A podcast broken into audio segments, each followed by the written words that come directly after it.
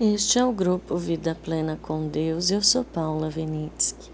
Oi, meu amor. Hoje eu vou ler Salmo 103, 1. Diz assim: Com todo o meu coração, com toda a minha vida, com todo o meu ser, eu me curvo em admiração e amor diante do Senhor, Santo Deus. Não é lindo? Com todo o meu coração, com toda a minha vida, com todo o meu ser.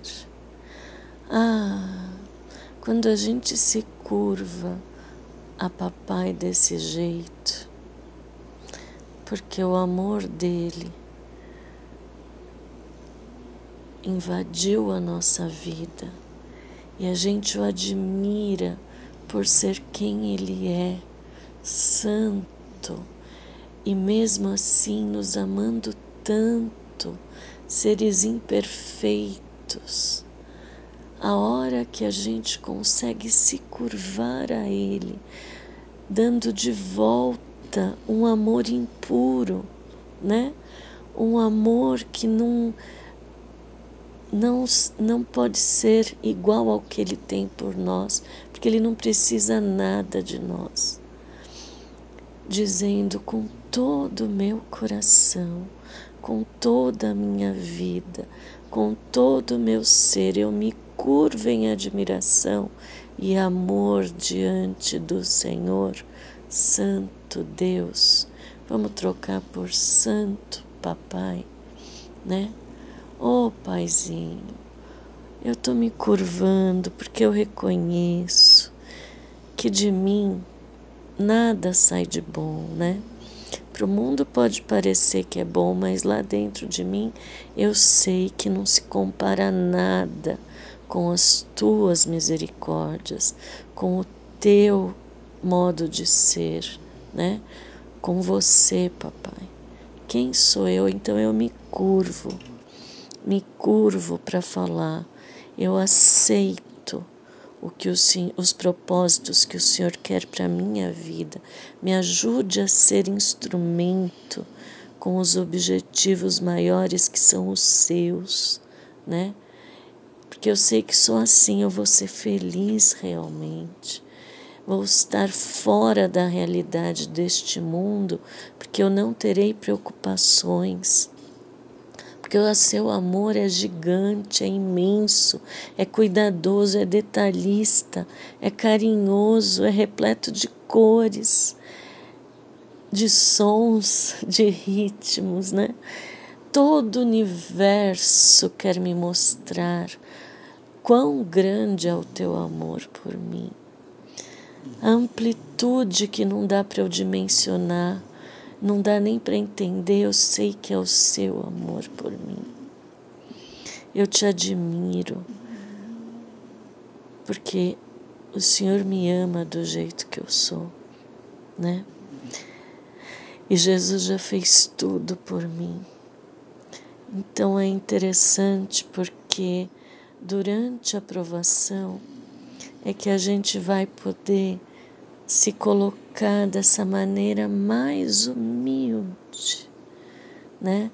Porque tem dois caminhos na provação, dois resultados. Ou você vai se rebelar contra papai e achar que foi injusto o que você sofreu, ou você vai entender espiritualmente e depois vai vir o entendimento intelectual e você vai então amadurecer espiritualmente, né?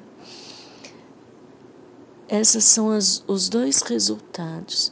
Mas quando a gente está na tribulação, que pode durar dias, meses, às vezes até anos, né?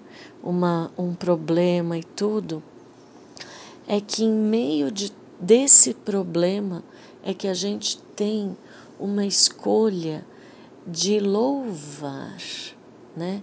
Louvar em meio à tribulação. Por quê? Porque o louvor ele é a forma de você deixar de lado toda a irritação, todo o problema que vier até você. Né?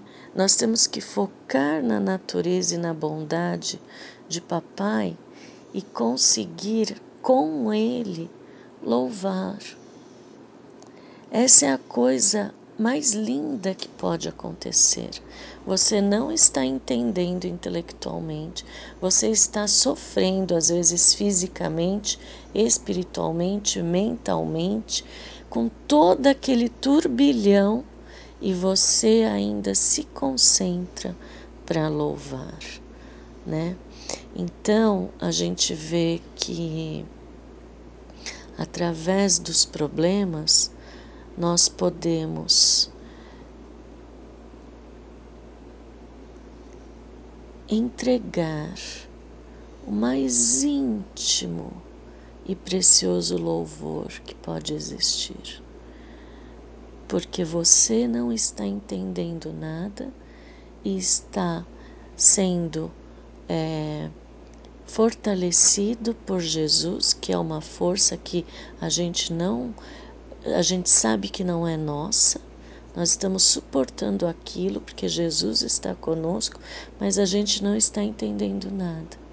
E mesmo assim, na dor, no sofrimento, nas incertezas e nas dúvidas, nós decidimos louvar, engrandecer o nome de Deus, exaltar e glorificar o nome daquele que a gente tem certeza que está conosco sempre.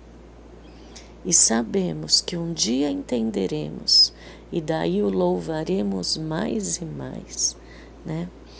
Então, que a presença dele habite o nosso coração e que a presença dele nos faça ter a certeza de que ele está cuidando de tudo e que tudo vai cooperar para o nosso bem, porque nós o amamos.